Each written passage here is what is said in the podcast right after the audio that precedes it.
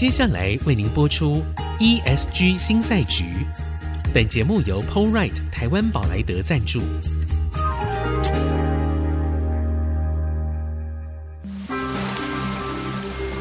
这是企业永续的世纪挑战。这是绿色浪潮下的供应链课题。再造优势前瞻的产业竞争力。欢迎加入 ESG 新赛局。掌握先机，创造新局。欢迎来到 ESG 新赛局，我是节目主持人、人工智慧科技基金会执行长温怡玲。今天来到我们节目当中的来宾是美商讯能集思科技的副总裁黄毅华，Eric 好。各位好，我是 Eric 黄黄毅华。好，呃，Eric 已经跟我们分享了很多，我们真的是在整个供应链上面，然后在能源管理上面，以及在数据上面，非常实际的，现在中小企业所面临到的问题啊。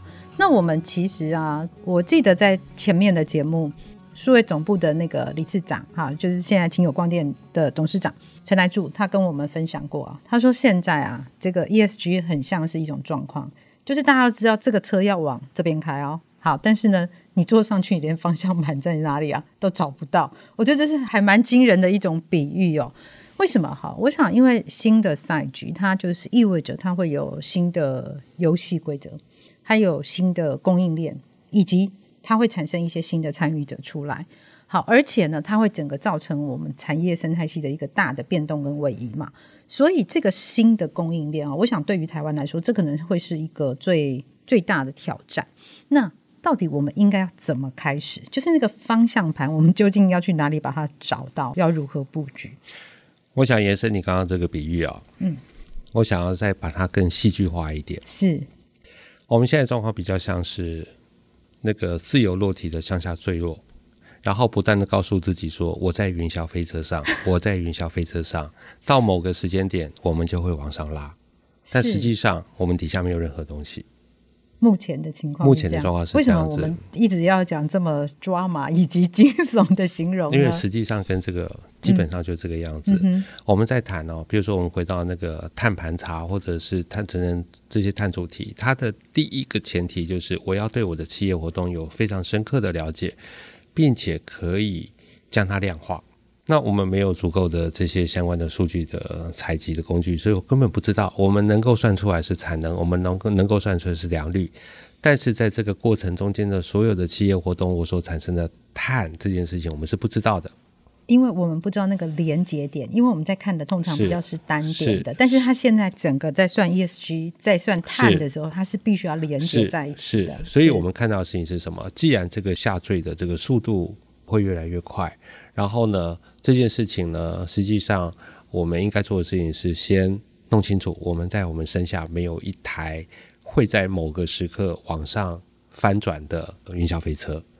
我们先认清楚这件事情，我们比较好做事情。嗯，我们刚刚有在谈啊，您刚刚在前面有问到一个问题，说我们现在企业要怎么办？ESG 或碳盘查，它实际上是在这后面能够做的很多事情的其中一个。但是这个基础工作没有做的时候，就没有碳盘查这件事情。所以我们现在可以倒因为果，就是以始为终。我们去想一下，如果我们现在真的被逼的一定要去做碳盘查，我们可以收集很多数据。那么我们可以在这边做什么？是是除了碳盘查的所需要的数据之外，对我们的企业还能够有什么样的一个帮助？嗯哼。那这件事情就跟刚刚在提过的数位转型这整个主题才能连接起来。对。那我们在市场上，学者专家会提出数位转型啊、哦，大概一百个专家可能会有一千种定义哦。然后呢，随着时间不同，或者看到不同人说的东西又不太一样。啊我个人这个学识有限，我认为数位转型这件事情呢，也不过就把这四个字解决，把它解开来看。嗯。数呢，就是我们要去取得数字数据。是，然后位呢，这件事情讲的是 positioning，我现在人位置在哪里？定位是我的定位是什么？价值是我现在在哪里？嗯、对。然后呢，转这件事情很明显是一个动词，我们把它往后放。行是我在什么样的一个企业的整个供应链的位置上面，我希望我变成什么样的样子？是。然后呢，因为我现在我知道我在哪里。我知道我未来要变成什么样子，嗯、接下来我取得数字完之后，是用这些转这件事情呢，我才能够去。从中间去组合各种必要的工具与技术，找到连接性，找到新的动力。是，是嗯、所以也就是说，在做完这些事情的时候，收集数据进行分析，得到结果，采取行动，嗯、然后评估结果，重新再来一次。那在这一个巡回里面呢，我们不断的去创造在企业在各个面向上面的提升，然后呢，从中的提升里面，它的非常边缘的数字的、嗯。副产品才是拿来算碳盘查或算等等，所以虽然这个跟现在主流的想法不太一样，我个人觉得你去理清自己的数据非常重要。但是如果只是拿来作为碳盘查所需要的计算，这件事情又非常枝微末节。是，但是其实这个说法，我们现在会经常说，中小企业现在需要的叫做双轴转型。好，因为一个是零碳嘛，这就是你刚刚说的比较比较边缘的部分，它其实好像应该是一个副作用而已。好，如果我们把前面数位转型这件事情我们有做好的话，好，那感觉好像是这样。但是这个事情啊，我觉得我我不晓得，就是 Eric 你观察到的是什么？因为我自己在跟产业互动的时候，我觉得其实最简单的，而且大家通常可以做到，好，不见得做好，但是可以做到的是数。对，然后到位的时候呢，我们可能就已经不是那么擅长了。再来呢，行很难，这就是刚刚我们在前几集有谈到，我如果继续的在我的赛道上面，按照我目前的配速来跑的话，那不会有什么新的行出来嘛？你你只会越来越输。好，这个帮自己打一下广告，在我的人工智慧在台湾里面啊，在缘起的时候就讲到，这个叫做红皇后的领地，你跑的是别人的两倍快，你都只能跟别人一样。好，那你真的必须要胜出的时候，你是要换跑道。好，这不是弯道超车而已，是你你搞不好你得要换跑道。所以，Eric，你你在看这些事情的时候啊，数位转型，我觉得这个说法非常非常棒。然后呢，也完全贴到了痛点。要怎么开始？这件事情哦，实际上已经开始了，只是我们不是用数位转型这个词来去形容它，因为实际上不存在一个阶段。我的意思是没有说，哎呦，我今天做完，像我们最早讲数位化啦，啊，我做完了，我我我就做数位优化，然后我做数位转型，不是这样的阶段，没有这样的阶段论哦。这个阶段论，那个可能在平常要去对普罗大众再去说演讲的时候容易使用，但实际上在思考的时候，如果这样的话，会掉进一些盲点。嗯，我想引用哦，就是大概在两千年的时候，我有机会去访问到 John Chambers，就是之前的 Cisco Cisco 的总裁，是超级红的两千年的时候，是是是，他那时候来台湾呢，正好采访到，然后我在跟他在聊天的时候，他说到一件很重要的事情，他那时候在说呢，他说在未来的五年之内，所有的公司都是网络公司，是。那个是在两千年的时候，那个我们开始网际网络这件事情开始进入我们眼帘的时候，开始去看。那这件事情呢，其实你现在来看啊，就是以现在这个时间点，我引述他的话稍作修改。从现在来看，在未来的十年之内，所有的公司都会是数据分析公司，是，然后它都会是 AI 公司，它都会是一个透过大量的数据去描绘现在。然后规划未来，并且据以采取行动的自适应的公司，是，这是从现在我们可以引出的事情。自适应就是我们现在一直在说的韧性，好，你要有这个韧性。是，是那所以呢，所以接下来我们就开始在谈，那在这样的一个世界里面，我们现在的中小企业有多少能够活得下来？是，看起来这个数字不会太乐观。嗯，然后呢，这也是刚刚为什么说我用非常戏剧化的方式说，我认为这可能如果没有处理好，可能是台湾中小企业的大灭绝事件。嗯哼，嗯哼，因为我们现在要让这些公司呢，去先让他在这个经营者在思考上面已经认清楚，说我未来就是必然会是。嗯，一个 AI 公司，或者反过来，我必然是一个 AI 公司才能存活下来的地方。那么我距离 AI 公司有多远？是这件事情也先在概念上先厘清了之后，才有机会去思索未来发展的方向。是，其实从这个点来看哦，也的确是这样子。包括这段时间也读了一些资料，我想这个不是 Eric 自己发明的说法，不管是在美国，在日本。好，不管是学者，不管是产业界，或者是有很多的观察家，其实我们都很清楚的看到，甚至我们通常在形容二零三零年的时候，最重要的事情啊，整个社会运转的核心叫做 data center，是资料中心。半导体很重要吗？非常重要，因为它就很像是当中的细胞。好，那但是怎么样把它们连接起来？这个靠的其实是 AI。所以当我们在谈 ESG 的时候哦，呃，我想是无可避免，我们必须要回到数位转型这样的一个基础上面来。好，那到底真正应该怎么做？它有一个先后逻辑的顺序吗？还是说我不能够切成几段？但是我可以找到一个切入点，然后我在 mindset 上面可以做什么样的转变？我们休息一下，待会儿继续。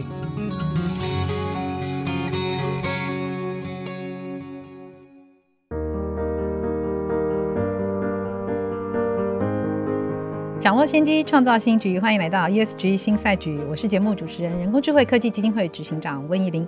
呃，我今天讲话越来越快哦，因为那个坐在我身边的来宾呢是美商讯能集思科技副总裁 Eric 黄义华。各位好，我是 Eric 黄。好，我们在跟 Eric 分享的这几集里面，我们学到很多非常抓马。好，我们年轻人是这样讲的，很抓马的一些形容词。呃，最新的一个应该是说，我们在往下坠落。但是我们以为自己在做云霄飞车，总是会拉上来。好，那其实现在我们就是在找一个支撑的那个力道。好，我们在什么时候我们可以找到这个支撑的力道，可以反弹上来？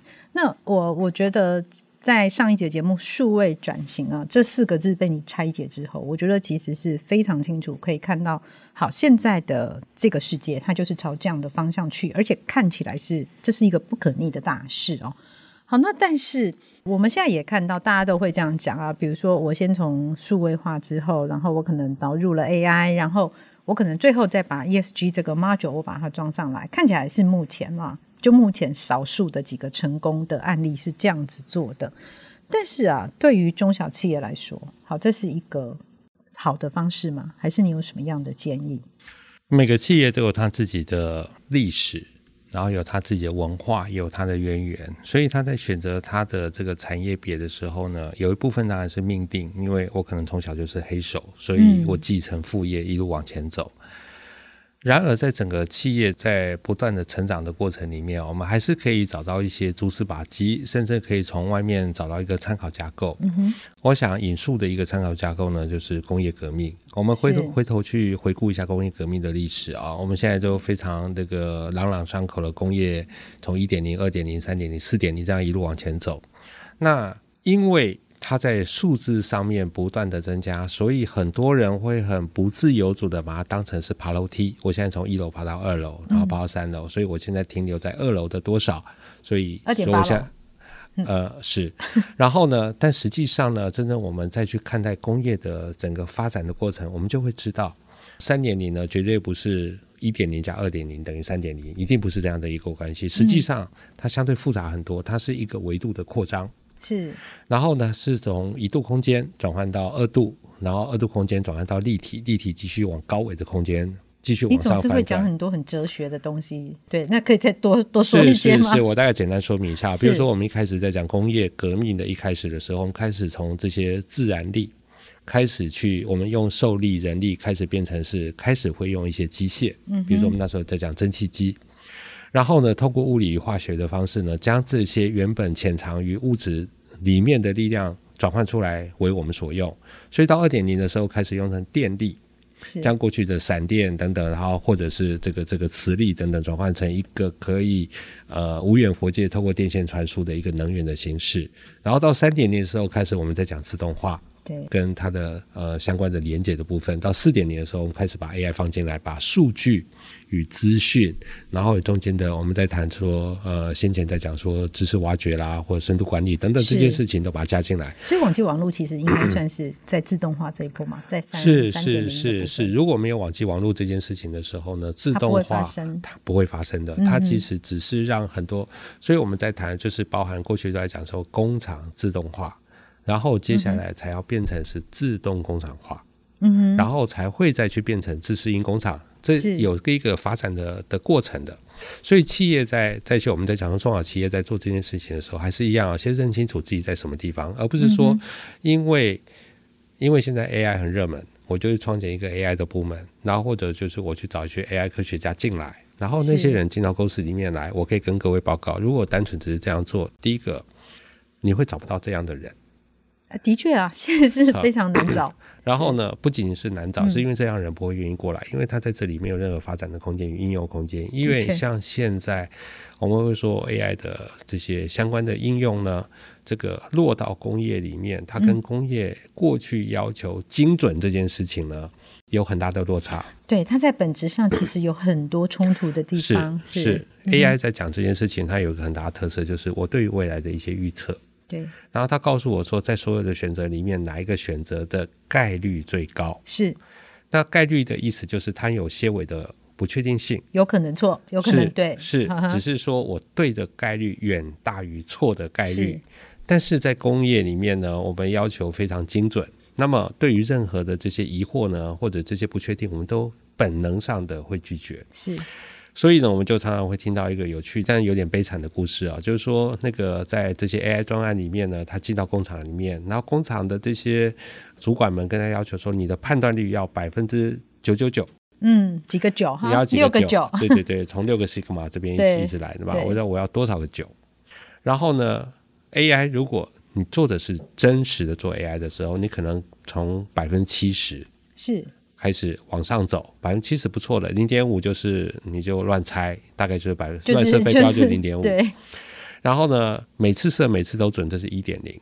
但中间有个很小的一些一个一个特点，就是如果我让机器所谓的 overfitting 就过度的这个拟合，嗯、你你所有出的考题，我在先前我都已经看到答案，不管你这个考考题里面怎么抽，我都必然是对的。我有题库嘛？哈，我有题库。所以这个时候呢，如果只是为了验收而不管这个客户死活，是你要几个酒我都可以送你，那我甚至不用做，我直接就把它贴上去，我一定可以做到这个数字。但是这件事情对企业来说是没有价值的。对，麻烦的地方就在于企业或者工厂，在它真正导入预见失败之前，它没有能力判断。的确，所以在这个过程里面呢，嗯、就是我们再去有时候在市场上，我们会听到说，它有各式各样的这些 AI 的应用，或者说它现在是、嗯。工业发展到什么样一个程度的时候，事实上我们心中一方面觉得担忧，然后另外一部分呢又不自觉的会嘴角上扬。嗯，然后上扬的机会是说，毕竟这个世界还是很宽容，还是可以让各种说法生存。然后我们觉得很担忧的事情是，这件事情看起来越来越成趋势，然后呢有更多的人去陷在这个坑里面。但是每个坑要爬出来都需要资源。我们可能以为雨刷是那个，可能是那个方那个方向灯。对我，我常常觉得有有一点点这样，因为它看起来感觉蛮像的。对，呃、当然我个人感觉跟你不一样了。好，是当然就是说那个，所以在这件事情上面呢，就是我们怎么样去将我们真实的问题跟真实的解法之间做一个适当的连接。是这件事情确实是需要很多专家进来。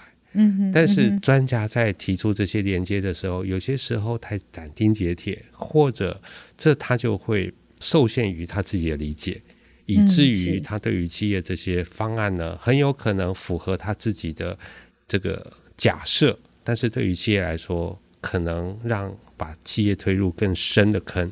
这件事情是我们现在经常看到，而且非常担忧的事情。所以企业应该怎么做？自己内部的来培养人才吗？还是我觉得这个这个在几个企业里面哈，其实都有一些很成功的案例。嗯、比如说呢，像我知道，像友达很积极的就在做双轴转型，不是因为说我要转型所以转型，而是在这个里面他投入大量的资源去协助每一个人去掌握他自己的专业之外，他还去做跨界。对，跨到相关的领域，所以包含说这个企业社会责任啊，包含 ESG 啊等等这件事情，都成为他们在内部培训里面的重要的过程。是友达大学，对。然后，所以在这个过程里面呢，当我们也也去看到说，大型的这些企业，他们有能力支持这件事情，而且呢，他认可的回报是中长期的回报，的确，而不是说我今天投入一块钱，明天要赚回一点五块等等。那中小企业现在可能没有这个资源，但确实就是需要很多，不管是政府或工协会一起来看清楚这件事情，并且为他提供服务。所以其实是需要。